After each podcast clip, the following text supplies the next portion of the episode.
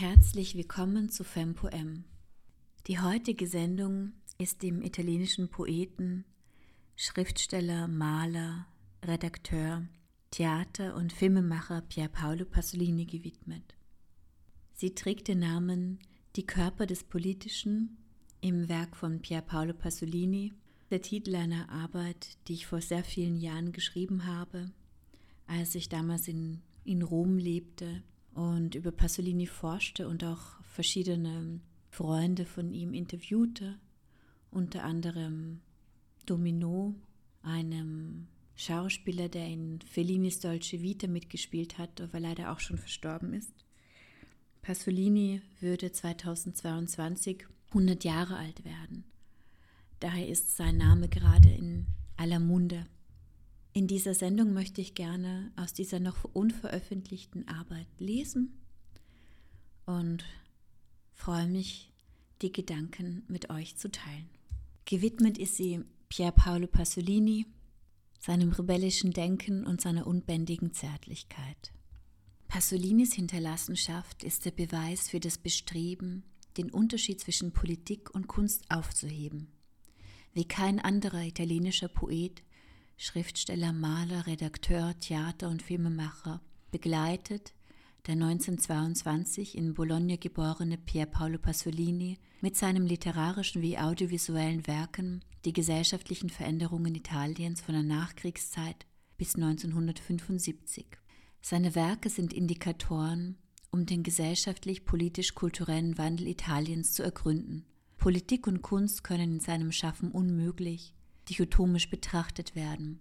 Der Schauspieler Antonio Iacono, auch bekannt als Domino, aus dem Film La Dolce Vita behauptet, dass jedes einzelne Werk Pasolinis politisch sei. Es handle sich um die Politik eines Menschen, der es vermöge, Kritik in Form von Poesie zu äußern. Auch Pasolini bezeichnet seine Filme als politische Aktionen. Zitat wenn ich Filme als konkrete Handlung, als Aktion definiere, meine ich damit Film als politische Aktion. Das Hauptcharakteristikum der Filme, die ich gemacht habe, ist, auf der Leinwand etwas Reales vorbeiziehen zu lassen, das der Zuseher nicht mehr gewohnt ist. Meine Ambition im Filmemachen geht dahin, Filme zu machen, die politisch sind, durch das ganz und gar Reale in ihrer Intention, durch die Auswahl der Personen, durch das, was sie sagen und das, was sie tun. Zitat Ende. Pasolinis Filme unterscheiden sich von den gängigen, romanhaft politischen Filmen.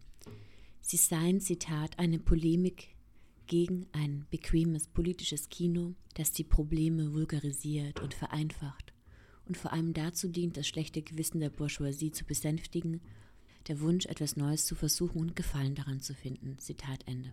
In Pasolinis filmischen Werk werden gesellschaftliche Wirklichkeiten durch die Darstellung ihrer Körper sichtbar gemacht. Er arbeitet vorwiegend mit ortsansässigen Laiendarsteller. Für Pasolini schafft ihre bloße physische Präsenz ein Gefühl von Realität, das durch die Literatur nicht erzeugt werden kann. Da der Mensch im Mittelpunkt nahezu all seiner Werke steht, wäre ein Film Pasolinis ohne Körper nicht vorstellbar. Ich definiere den menschlichen Körper als Ort, in dem gesellschaftliche Normen und Veränderungen eingeschrieben sind. Per Pasolini werden Körper zu Orten ideologischer sowie erotischer Utopien, Träume und Sehnsüchte. Er fungiert als Träger politischer Hoffnungen und Niederlagen. Für Michel Foucault ist der Körper, Zitat, der Hauptakteur aller Utopien, der Nullpunkt der Welt, an dem Wege und Räume sich kreuzen. Er ist der kleine utopische Kern im Mittelpunkt der Welt. Zitat Ende. Die Protagonisten in Pasolinis frühen filmischen Werken sind meist gesellschaftliche Randfiguren. Sie erzählen die Geschichte eines bestimmten Körpertypus, die des subproletarischen Körpers als Passionsfigur, der für Pasolini bereits 1961 zum Aussterben verurteilt ist.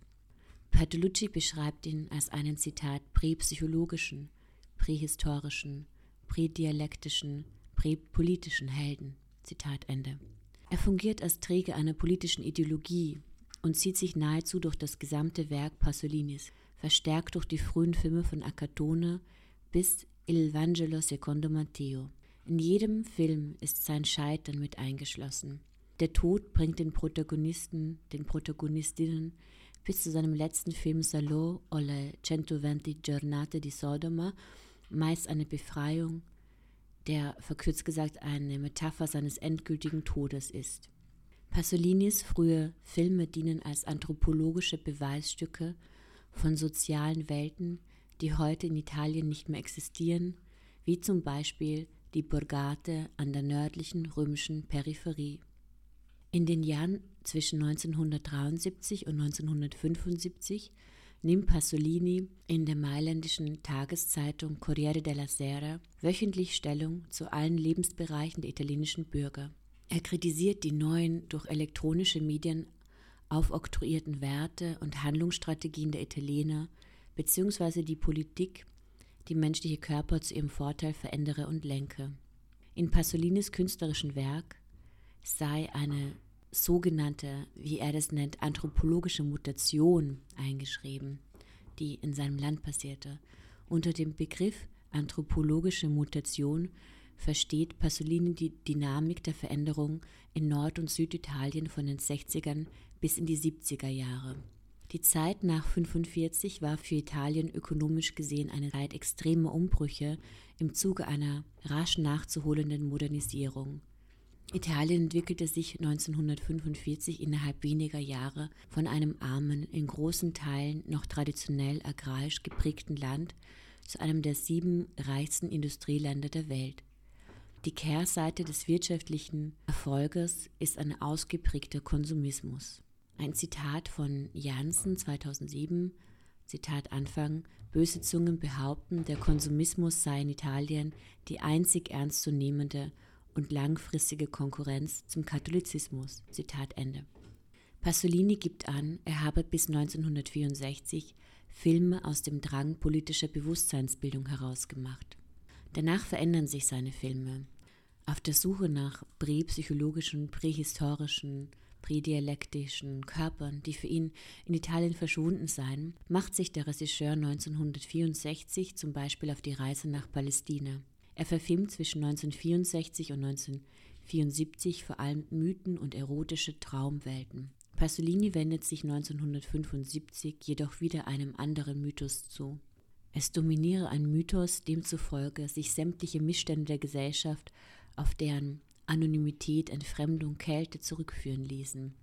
Mit diesem Mythos setzt sich Pasolini in seinem letzten Film Salo o le centi venti giornate di Sodoma auseinander. Ich verstehe diesen Film als politische Auseinandersetzung oder auch eine Abrechnung mit seinem Land. Wie gesagt, versteht Pasolini selbst seine Filme ähm, als politisch. Ähm, ich möchte gerne ihm gemeinsam darüber nachdenken, was Politik ist und dafür wähle ich äh, Antonio Gramsci, der auch Pasolini sehr stark inspiriert hat. Für Gramsci ist der Mensch seinem Wesen nach politisch, denn erst durch die Tätigkeit bewusster Veränderung und Führung der Menschen realisiert er seine Menschlichkeit, seine menschliche Natur. Der Mensch müsse aufgrund seines Daseins als persönliches Individuum das allgemeine gesellschaftliche Verhältnis verändern und Vermittler zwischen Individuum und Gattung, geistiger Haltung und konkreten Dasein werden. Dass sich nach Gramsci jeder Mensch verändere und sich, Zitat, wandelt in dem Maß, wie sich der gesamte Bezugsrahmen ändert und wandelt, innerhalb dem er den Schnittpunkt von Beziehungen bildet, ist er wirklichkeitsnahe Philosoph und kann nichts anderes als politisch sein. Das heißt ein aktiver Mensch, der seine Umwelt verändert. Zitat Ende.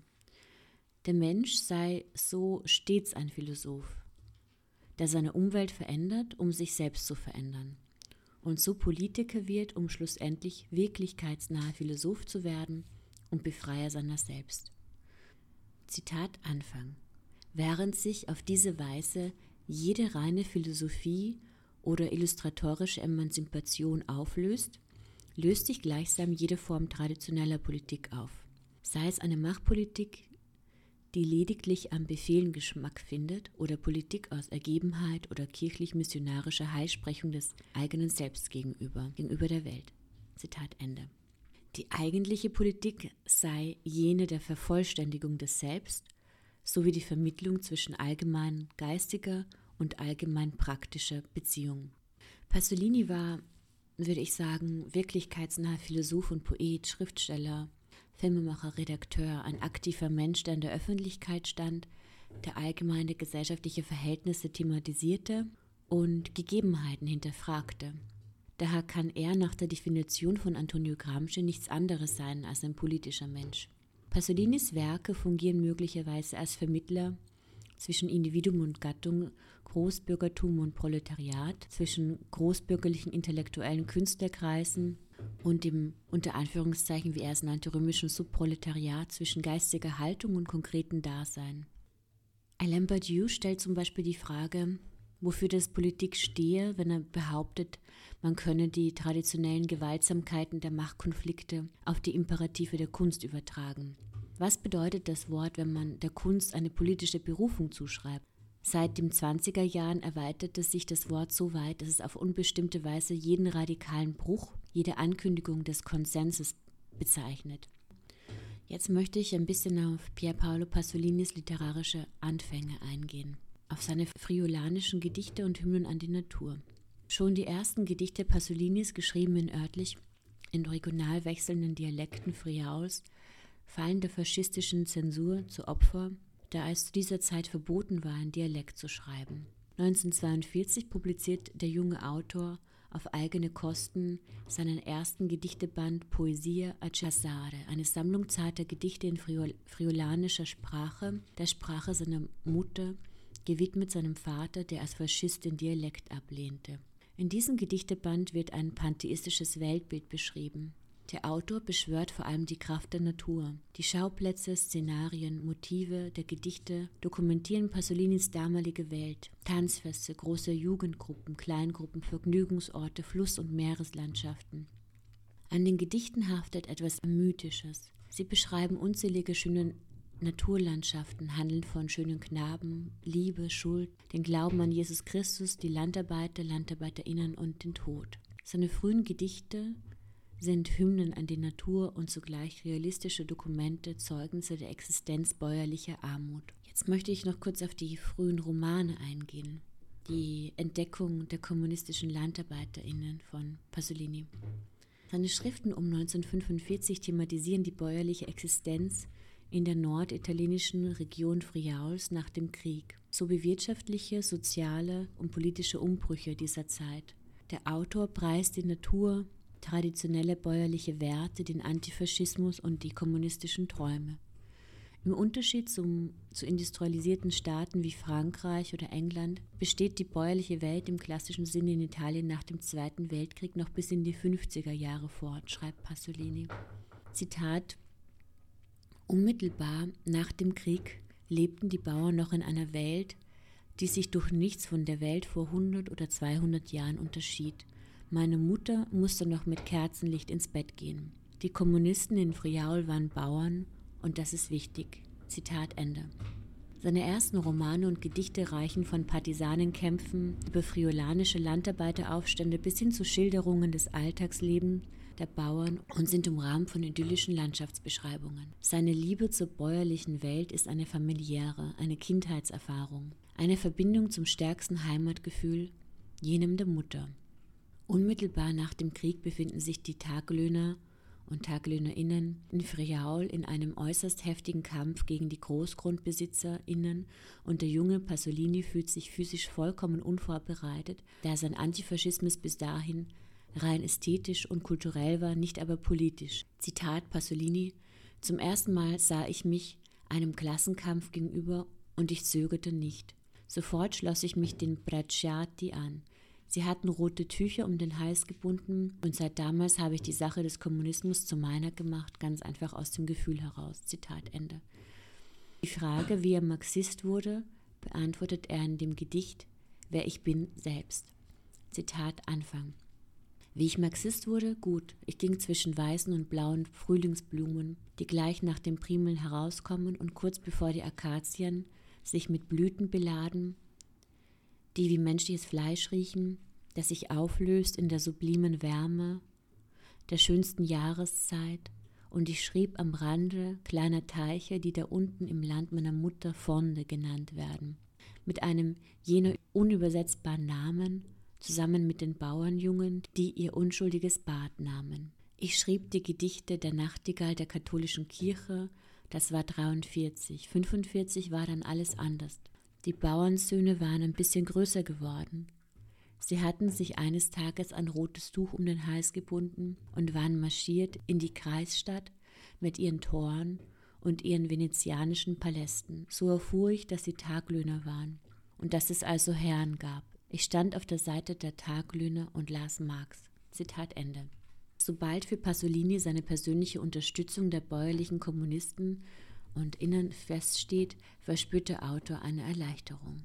Dieser bäuerliche Kommunismus hatte für ihn mit Klasse nichts zu tun. 1947 zieht sein damals 19-jähriger Bruder Guido als Partisane in den Kampf gegen den Faschismus.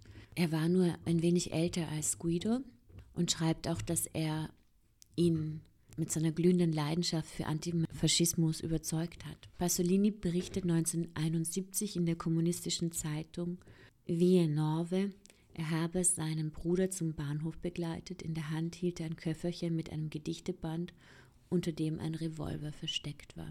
Guido Pasolini habe sich widersetzt und ist erschossen worden. Pasolini schreibt, Zitat Anfang, ich bin stolz auf ihn und die Erinnerung an ihn, an seine Herzensgüte, seine Leidenschaft verpflichtet mich, die Straße zu gehen, die ich gehe. Dass ihn sein Tod auf diese Weise in einer so komplexen und dem Anschein nach schwierig einzuschätzenden Situation ereilte, lässt mich keinen Blick zögern. Es bestätigt mich vielmehr darin, dass nichts einfach ist, nichts ohne Komplikationen und Leid geschieht und dass das, was zählt, in erster Linie die kritische, der kritische Weitblick ist, der bloße Worte und Konventionen zunichte macht und den Dingen auf den Grund geht, eindringt in deren geheimnisvolle und nicht veräußerbare Wahrheit. Zitat Ende. Der junge Schriftsteller verarbeitet den Tod seines Bruders in dem Roman Il sogno di una corsa. Die kommunistischen LandarbeiterInnen, Bäuerinnen und Jugendlichen sowie die Orte des Romans erscheinen als Träger einer politischen Vision. Il sogno di una corsa handelt von dem Alltag friulanischer TaglöhnerInnen. Er verfasst ihn 1949, dieser wird jedoch erst 1962 publiziert.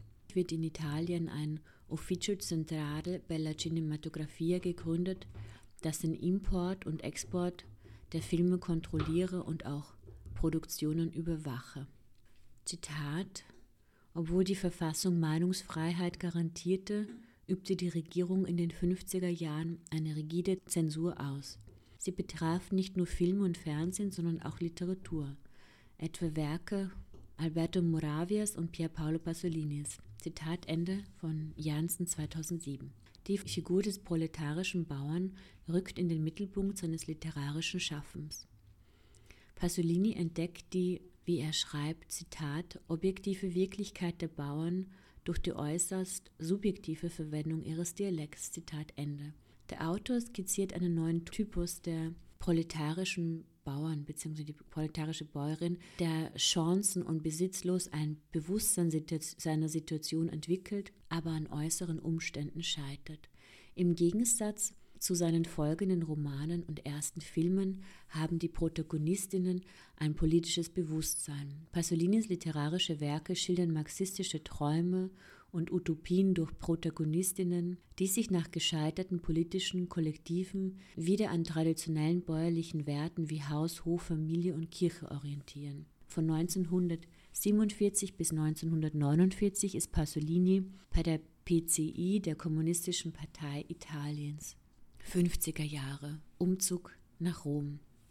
Zitat von Pier Paolo Pasolini, Zitat Anfang.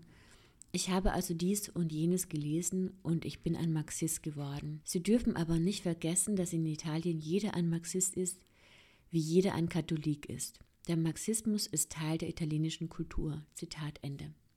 Nach dem Zweiten Weltkrieg zieht die industrielle Revolution Millionen von ItalienerInnen aus der bäuerlichen Kultur in die Städte. Als Pasolini selbst von Friaul nach Rom übersiedelt, erkundet er das römische Leben auf allen Stufen praktisch und literarisch. Nach 1954 publiziert er erneut seine frühen Gedichte Poesia Casare in seinem Bänden La Meglio Gioventù und 1947 Le Ceneri di Gramsci. Das Gedicht Le Cenere di Gramsci, das heißt übersetzt Gramscis Asche dass der Autor 1957 in der Zeit der langsam wachsenden Industrialisierung in seinem Gedicht Gramscis Asche klagend an dem Grab eines bedeutenden Mannes steht, der aufgrund seiner politischen Hoffnungen und Ideologien zuerst Gefangenschaft, Isolation und anschließend den frühzeitigen Tod erfuhr, möge keinesfalls als nostalgische Rückwendung an einen kommunistischen Kampf erscheinen. Zitat Anfang Gramscis Asche. Zwischen Hoffnung und altem Zweifel trete ich zu dir, und von dieser Nation, die zur ewigen Spannung dich antrieb, spüre ich Unrecht. Hier in der Ruhe des Friedhofes, ich spüre, mit welchem Recht in unserem unsicheren Los du schriebst deine hochherzigen Bücher in den Jahren, als man dich zu Tode quälte. Zitat Ende von Pier Paolo Pasolini. Dieses Gedicht gewidmet dem Philosophen, Politiker, Journalisten, Mitarbeiter der Kommunistischen Partei Italiens und vor allem Theoretiker des italienischen Sozialismus, Antonio Gramsci, zählt zu den berühmtesten Gedichten von Pasolini. Dieses Gedicht wird 1955 in der Zeitschrift für Kultur und Politik Novi Argumenti von, von Alberto Moravia und Alberto Carocci veröffentlicht. Geschrieben in der Zeit nach dem Zweiten Weltkrieg in der Hoffnung auf eine neue, bessere Zukunft spiegelt Pasolini den persönlichen Einfluss des Denkers wider. Doch mit Gramscis Asche verbrennen 1957 auch langsam die kommunistischen Visionen auf eine antikapitalistische Gesellschaft. Zitat Anfang, wie die armen Armen klammere ich mich wie sie an demütige Hoffnungen. Zitat Ende. Der deutsche Soziologe, Autor und Übersetzer Peter Kammerer nennt das Gedicht, Zitat, einen Dialog des bürgerlichen Dichters mit dem kommunistischen Märtyrer Antonio Gramsci. Zitat Ende von 1977. In Le Genere di Gramsci entrückt das lyrische Ich nicht aus Zeit und Raum, es ist im Hier und Jetzt an einem Mainachmittag auf dem protestantischen Friedhof in Trastevere. In diesem Gedicht ist Rom visuell und akustisch präsent, die bürgerlichen und, und subproletarischen Viertel, die sich ringförmig um den inselhaften Friedhof lagern, liegen im Blickfeld des Dichters. Der gedämpfte Klang der Hammerschläge aus ärmlicher Werkstatt verblasst und verkündet ihr Ende.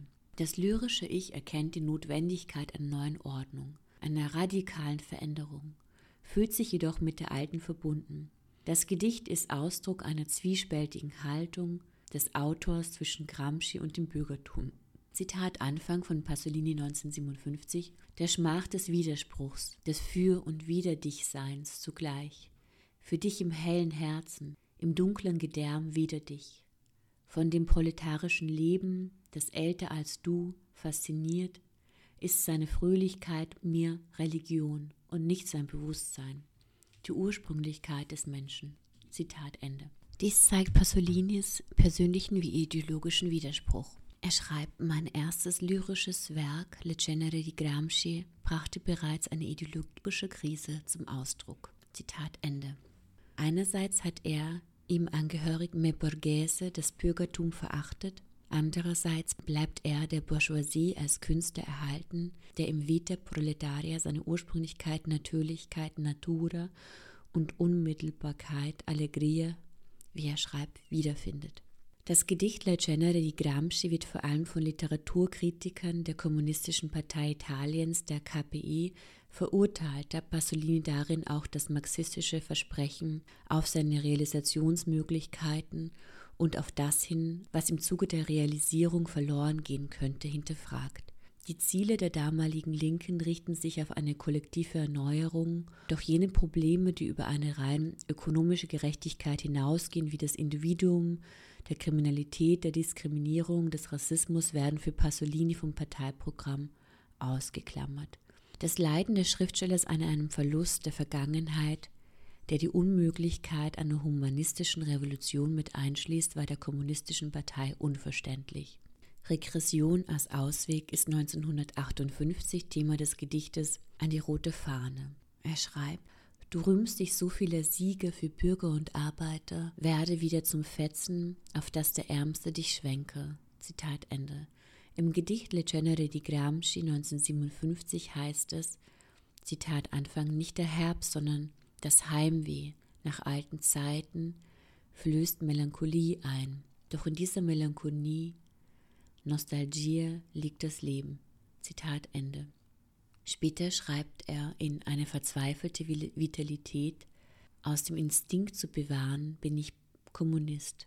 Die Kommunisten werfen dem Regisseur klagende Nostalgie vor, doch Pasolini, ein Mann, der den Krieg miterlebte, den antifaschistischen Widerstand, das kommunistische Engagement für eine neue Gesellschaft und das Scheitern dieser Visionen, möchte sich dem Recht auf Kritik und die Ablehnung der bestehenden gesellschaftlichen Verhältnisse nicht nehmen lassen.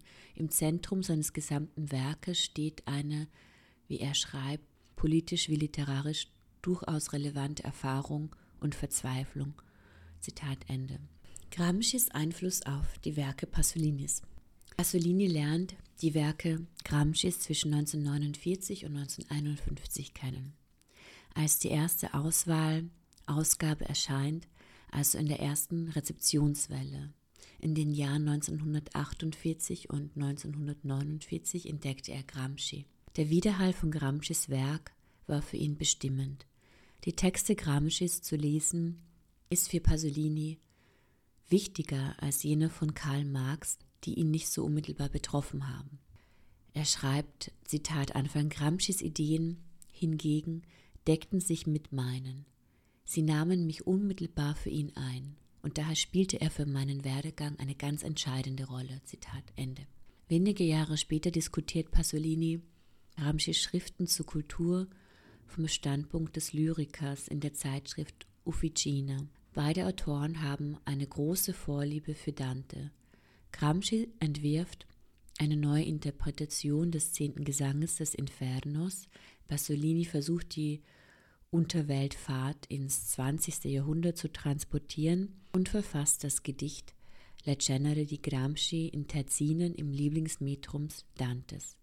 Pasolini widmet einen Essay, erschienen in Die Ketzererfahrungen, dem, dem Sprachgebrauch Gramscis. In Filmen wie Uccellini e Uccellacci wird er zitiert, möglicherweise allegorisch personifiziert durch den Raben aus dem Land der Ideologien. Gramscis Schriften prägen Pasolinis politisches und gesellschaftskritisches Denken und Engagement maßgeblich.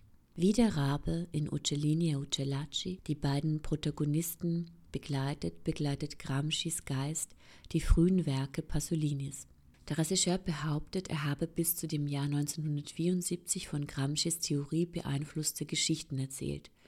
Das heißt Geschichten, deren ideologisch geprägte übersteigerte Ambition die Präzisierung des Begriffs einer nationalpopulären Literatur zum Ziel hatten, die also empirischer Natur waren. Der Regisseur schreibt, Zitat, aber sobald sich die beiden Protagonisten von Uccellini e Uccellacci einem anderen Geschichtstypus zuwandten, der mit dem Begräbnis Togliattis beginnt, hat sich auch meine Imagination an anderen Inhalten orientiert, an anderen Arten von Fabeln. Ich habe mich von der Gramsci-Phase entfernt, weil ganz objektiv meine Welt nicht länger die von Gramsci war. Wenn es kein Volk mehr gibt, für wen dann noch nationalpopuläre Geschichten erzählen? Inzwischen haben sich Volk und Bourgeoisie in einem einzigen Begriff Masse verwischt.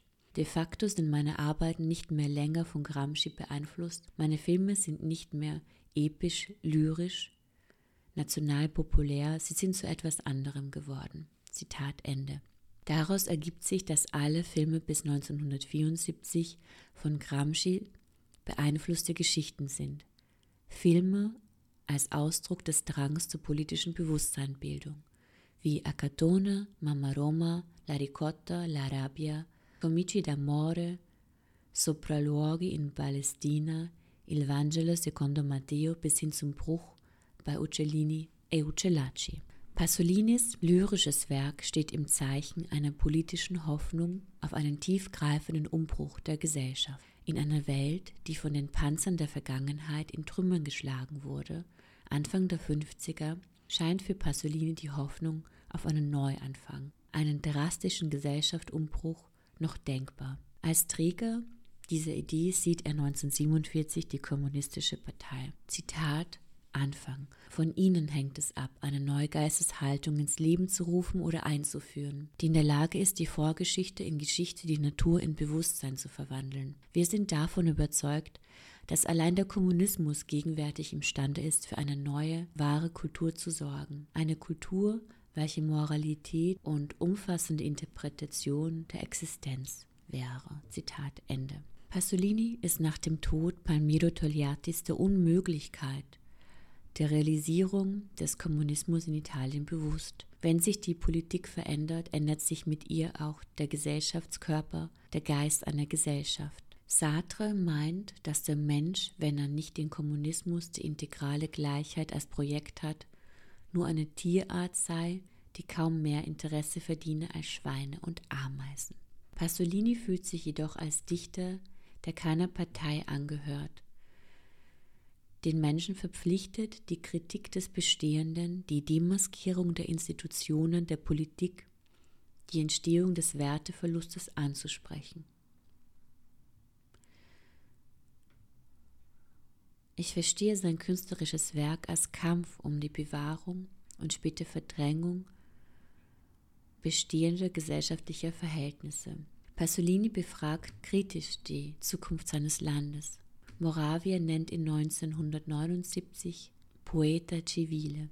Gruber schreibt, unter dem Begriff Poeta Civile versteht man in Italien eine literarische Tradition, die von Petrarca über Leopardi bis zu D'Annunzio reicht. Dichter, die sich für ihr Land interessieren und ihre Gefühle ihm gegenüber äußern.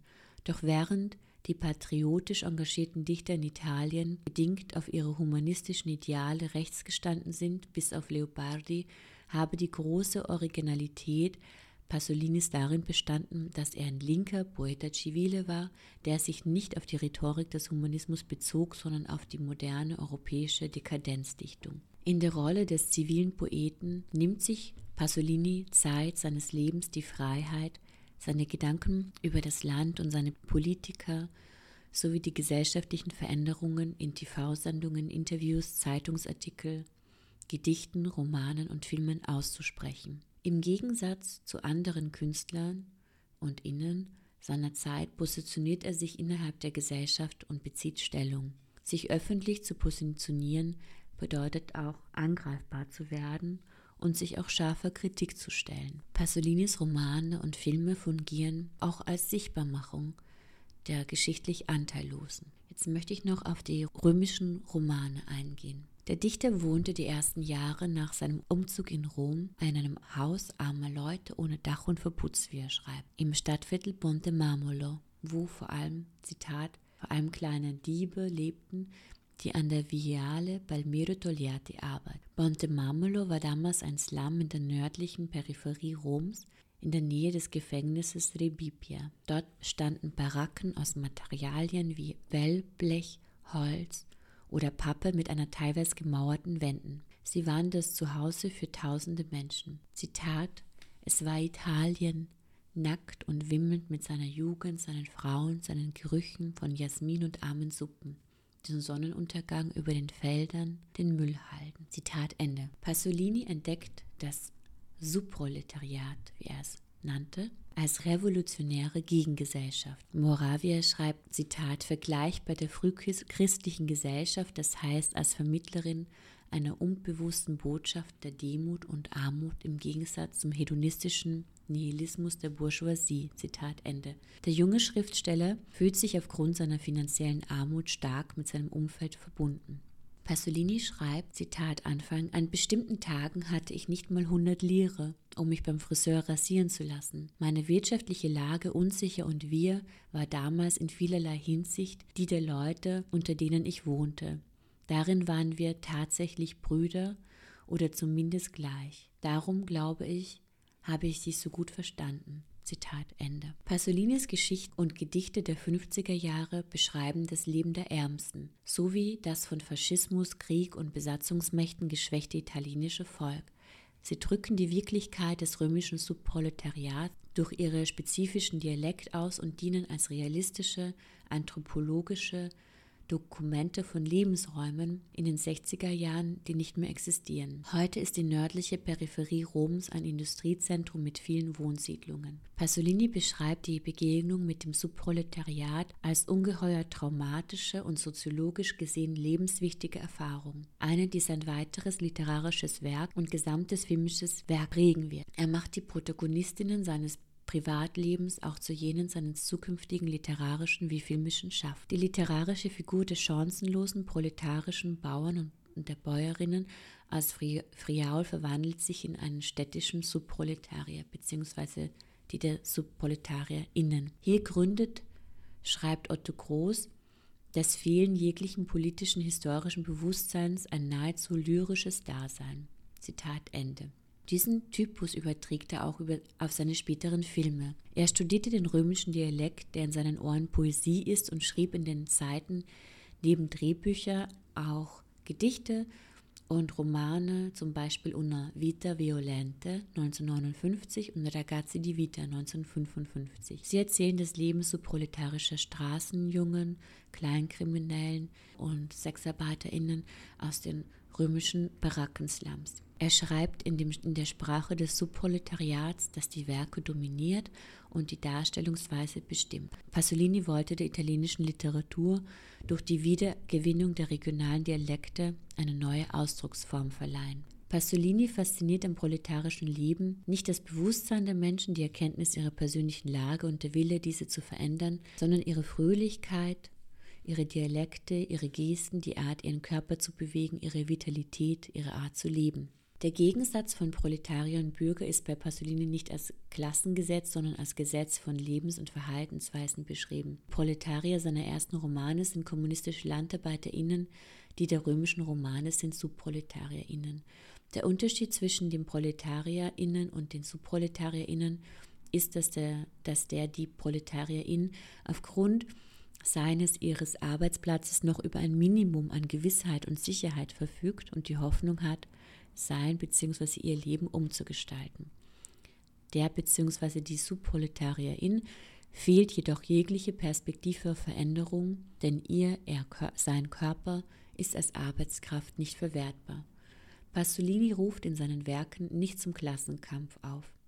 Er ist fasziniert von der für ihn unbekümmerten Art, wie die jungen Männer bzw. Frauen aus der Peripherie leben die Protagonistinnen in Ragazzi di Vita und Una Vita Violente sind gesellschaftliche Figuren. Diese ziehen sich durch das gesamte literarische wie auch audiovisuelle Werk Pasolinis. Im Gegensatz zu den proletarischen Bauern bzw. Bäuerinnen aus seinen frühen Romanen der 40er wie Il Sogno di una Corsa haben die römischen SubproletarierInnen weder ein politisches noch ein historisches Bewusstsein. Am Ende des Romans Una Vita Violente zeichnet sich ein politisches Bewusstsein einer Figur ab, dessen Verwirklichung durch den Tod jedoch scheitert. Jetzt möchte ich kurz ähm, auf einen Essay eingehen von Pasolini. Pasolini skizziert 1970 in dem Essay Das unpopuläre Kino in der Zeitschrift Novi Argumenti Begriffe wie Autor und Zuschauerschaft. Er beschreibt Begriffe wie Freiheit durch Grenzüberschreitung, Sichtbarmachung des menschlichen Todestriebs und Nonkonformismus in künstlerischen, literarischen und filmischen Werken. Pasolinis Essay ist sehr widersprüchlich und sprunghaft. Der Autor betont oft, wie widersprüchlich man sein müsse, um wahrhaft konsequent zu sein. Für Pasolini ist die Hauptaufgabe eines Autors stets Selbstopferung. Was bedeutet für Pasolini Autorenfreiheit? Ein großer Schwerpunkt in Pasolinis literarischen wie filmischen Arbeiten ist die Thematisierung des Todes. Er definiert die Freiheit des Menschen mit der Freiheit, den Tod zu wählen. Pasolini steht neben dem Selbsterhaltungstrieb auch stets seinen entgegengesetzten Instinkt, den Todestrieb. In dem daraus resultierenden Konflikt sieht Pasolini keinen Widerspruch. Die Autoren haben seiner Meinung nach den Auftrag, diesen inneren menschlichen Konflikt manifest zu machen und den Todestrieb zu enthüllen, anstatt ihn zu verstecken. Demnach könne jeder ein Autor sein. Nach Pasolini ist niemand ein wahrer Autor, Regisseur, Poet, der innerhalb der Gesellschaft auf Duldung und Verständnis stößt. Des Weiteren müsse er das Leben und die Menschen lieben, jedoch sei diese vollkommen interessenlose, uneigennützige Liebe für andere schwer zu erkennen. Pasolini sieht in jeder Verletzung des stilistischen und thematischen Codes in den Bereichen der Poesie und des Films einen Akt der Selbstverletzung, in dem man etwas für den Zuschauer Unbekanntes wählt, etwas Tragisches. Somit sei jeder Moment des Vordringens zu etwas Neuem in der Kunst ein selbstverletzender Akt, eine Sichtbarmachung des Antagonisten des Selbsterhaltungstriebes. Er entwirft noch ein zweites Modell der Freiheit des Autors durch eine Verletzung des stilistischen Codes, die durch Montage entstehe. Zu den sogenannten Märtyrer-Regisseuren zählt er Jean-Luc Godard, Rob und Globar Rouchard. Godard ist aufgrund der Verletzung kinematografischer Codes für Pasolini ein unbekannter Märtyrer. Bei Godard findet er die Freiheit in der Montage, bei Stroop in, der, in dem Verzicht auf sie, bei Rouchard wiederum in masochistischen Szenen. Für Pasolini sind die Realisation von Neuem sowie die Überschreitung der gebräuchlichen stilistischen Codes Selbstverletzung. Erst diese ermögliche dem Autor Freiheit, die schließlich auch der Zuseher genießen könne. Für Pasolini ist der wirkliche Zuseher bzw. die wirkliche Zuseherin genauso skandalös wie der Autor. In der Beziehung zwischen so Autor bzw. Autorin und Adressanten müsse demokratische Gleichheit herrschen. Im Gegensatz zu Soziologen, Soziologinnen, Politiker, Politikerinnen, Pädagoginnen geht der Autor davon aus, dass der Zuseherin, die Zuseher begreift, sympathisiert, liebt und sich begeistert. Zuseher, die Zuseherin müsse nicht von falschen Idealen, Massenkonsum, Unwissenheit befreit werden, denn der wirkliche Zuseher, die Zuseherin sei bereits befreit, schreibt er. Zusammenfassend ist Pasolini der Meinung, dass wahre Freiheit ausschließlich durch die Verletzung erfahrbar sei. Der gesellschaftlichen Codes des Autors selbst und auch des Rezipienten, der Rezipientin. Kino als Sprache der Wirklichkeit. Nach Pasolini verweisen Filme nicht auf das Kino, sondern auf die Wirklichkeit. Er spricht von einem Code zur kinematografischen Dechiffrierung, der dem Code der Dechiffrierung der Wirklichkeit analog sei.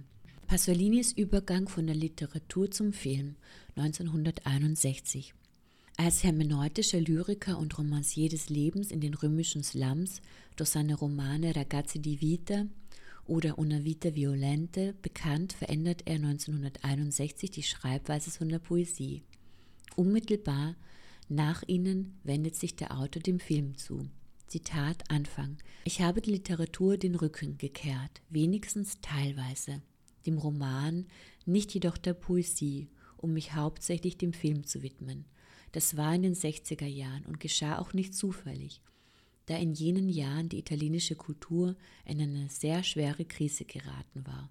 Italien befand sich im Übergang von einer paleokapitalistischen zu einer neokapitalistischen Phase. Sämtliche Ideologien waren in Frage gestellt, insbesondere die marxistische. Zitat Ende. Auf die Frage, warum er von der Literatur zum Film überging, antwortet Pasolini, dass er nicht nur eine neue Technik brauche, um Neues zu sagen, sondern auch umgekehrt, dass er nur die Technik ändere, um immer das Gleiche zu sagen, je nach den Spielarten der Besessenheit. Er schreibt, Zitat Anfang, instinktiv wandte ich mich dem Film zu. Ich tauschte einfach die erzählerische Form des Romans gegen die erzählerische Form des Films ein. Anfangs dachte ich, es sei dies lediglich die Entscheidung, die Wahl einer neuen Technik. Im Laufe der Zeit stellte ich jedoch fest, dass es vor allem die Wahl einer neuen Sprache war. Denn Film bedeutet Sprache. Vielleicht steckt dahinter aber auch mein geheimer und wohl etwas verwegener Wunsch, die Grenzen der italienischen Nationalität zu überschreiten. Durch den Film äußerte ich mich in einer Sprache, die nicht länger nur die italienische, sondern eine internationale war. Zitat Ende. Im Film gewinnen die Figuren der Romane eine größere Eigenständigkeit. Sie erlangen eine körperliche Präsenz, eine eigene Mimik, sie gestikulieren zu ihrem spezifischen römischen Sprachjargon. In den Büchern wird nur über Körper gesprochen, im Film sprechen die Körper selbst. Der Film habe Pasolini von der Literatur zu seiner ersten und größten Liebe, nämlich zur Wirklichkeit geführt. Der Autor beschreibt, dass der Film ihm die Möglichkeit gebe, seine Leidenschaft für das Leben, die wirkliche Welt, die physische, sexuelle, dinglich existenzielle Welt auszudrücken. Da er die Semiologie der Wirklichkeit mit jener des Kinos gleichsetzt, gibt es für Pasolini praktisch keinen Unterschied zwischen Film und Realität. So halte der Film den Regisseur stets auf der Ebene der Realität. Zitat Anfang. Wenn ich einen Film drehe, dann bewege ich mich immer in der Realität unter den Bäumen zwischen den Menschen. Es gibt keinen symbolischen oder konventionellen Filter zwischen mir und der Realität, wie es ihn in der Literatur gibt. So hat der Film praktisch meine Liebe zur Realität explodieren lassen. Zitat Ende. Pasolini versucht kulturelle wie soziale Normen der Gesellschaft sichtbar zu machen. Wie seine ersten Gedichte als realistische Dokumente bäuerlicher Armut sind, dienen seine ersten Filme als realistische Dokumente und Zeugnisse der Existenz urbaner subproletarischer Armut. Sie machen das Leben der Menschen aus dem römischen Stadtrand der Borgate sichtbar. Er integriert die sonst Anteillosen in die Geschichte und macht sie zu den Protagonisten bzw. Protagonistinnen seines Lebens. Iacone behauptet in einem Interview, das ich mit ihm führte, dass Pasolini Filme machte, um den Menschen mitzuteilen, dass sie aufwachen müssen. Pasolinis Gedichte, Romane und Filme sind 1973 Beweise seines Glaubens an die Welt. Er betont, diese habe nichts mit der Kirche zu tun, sondern mit dem Glauben an die Menschen. Der Mensch darf den Glauben an sein eigenes Fleisch sowie an Gott nicht verlieren. Zitat, wir müssen an den Körper glauben, jedoch im Sinne eines Lebenskeimes, eines Samenkorns, das die Pflastersteine aufsprengt, das sich unter den heiligen Grabtuch und den Leichentüchern der Mumien bewahrt und uns erhalten hat und für das Lebende in dieser Welt, so wie es ist, zeugt. Zitat Ende. Pasolinis Filme sind bis 1973 bestrebt, den Menschen den Glauben an ihren eigenen Körper wiederzuschenken. Seine ersten Filme ähm, seien dem Subproletariat gewidmet. Sie sind im Gegensatz zu seinen Gedichten und Romanen nicht nur einer gebildeten Elite zugänglich, sondern jeden Menschen. In Italien wurden grundsätzlich politische Konflikte zwischen den staatstragenden Kräften und der Opposition auch im Kino ausgetragen. Pasolini bezeichnet Film als Übersetzung der Sprache der Wirklichkeit. In seinen ersten Werken ästhetisiert er eine Wirklichkeit, die er selbst tagtäglich in der Peripherie Roms miterlebt.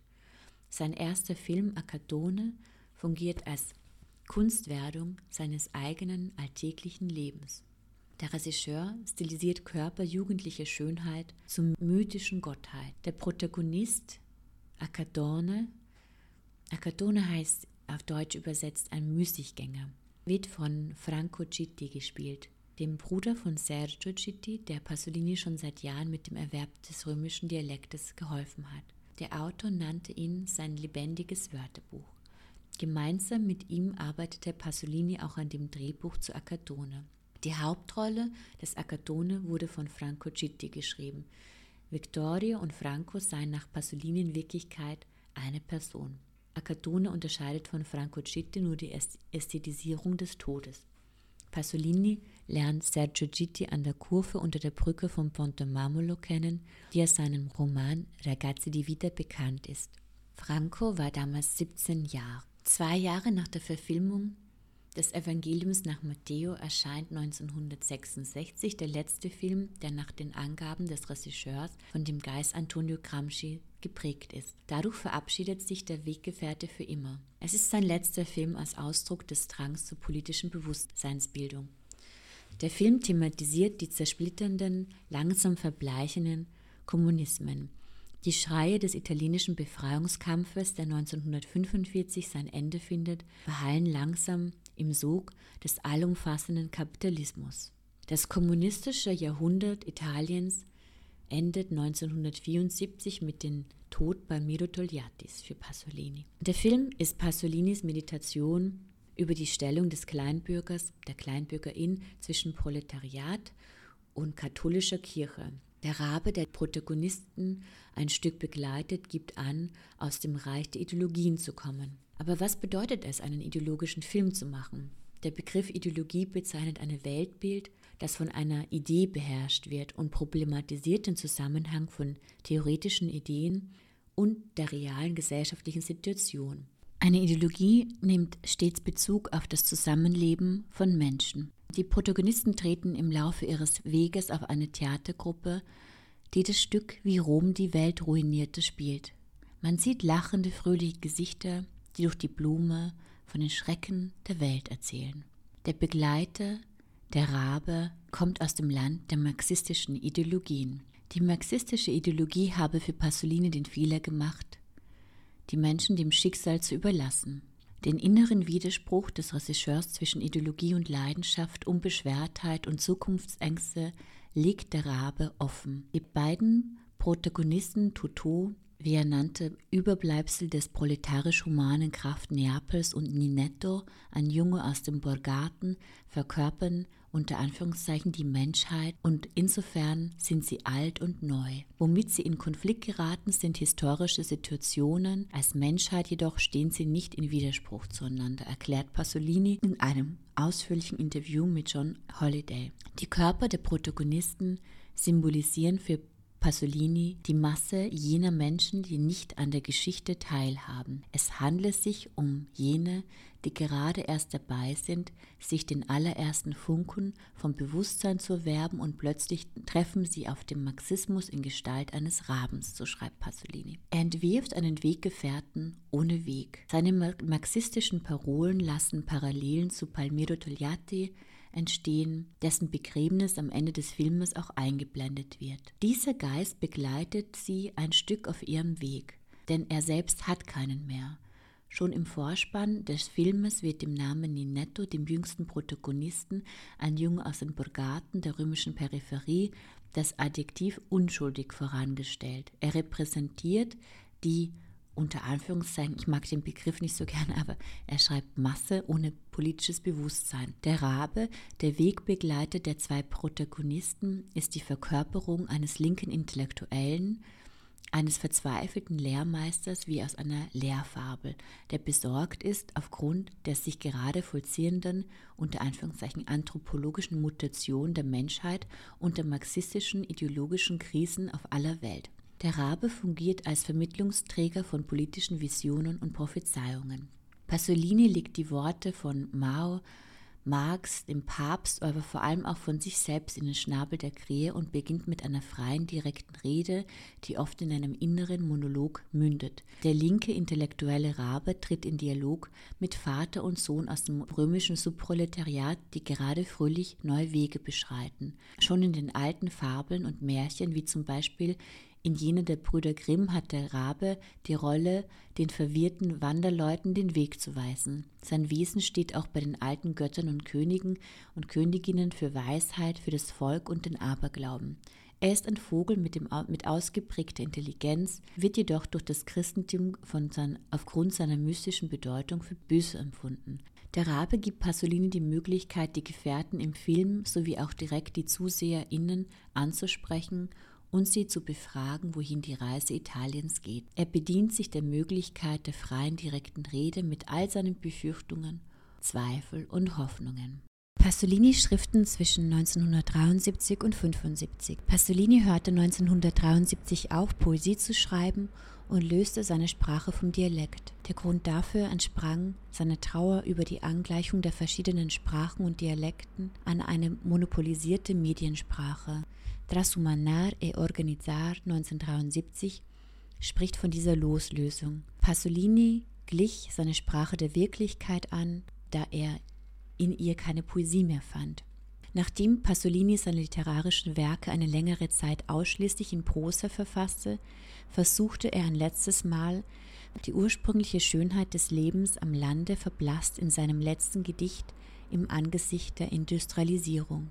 Scritti Corsali die in Italien verspätet einsetzende Industrialisierung führte zu extremen Umbrüchen innerhalb des Landes. Die Kehrseite des Wirtschaftswunders ist ein ausgeprägter Konsumismus. Gegen diesen neuen Konsumismus, der Italien von Grund auf änderte, richten sich Pasolinis Werke. Kurz vor seiner Ermordung behauptet Pasolini erkenne die Verantwortlichen der Blutbäder, ähm, der schwarzen Terrorismus bzw. Putschversuche. Gestärkt durch das literarische Wirken von Ginsberg in der amerikanischen Linken schreibt Pasolini in seinem in New York verfassten Gedicht Wer ich bin, dass es unerlässlich sei, sich zu engagieren, nicht nur im Schreiben, sondern auch im Leben. Er fordert die radikale Kritik des Bestehenden. 1973 beginnt Pasolini politische Blaspheme für die Mailänder Tageszeitung Corriere della Sera zu schreiben, für die auch Foucault später arbeitete.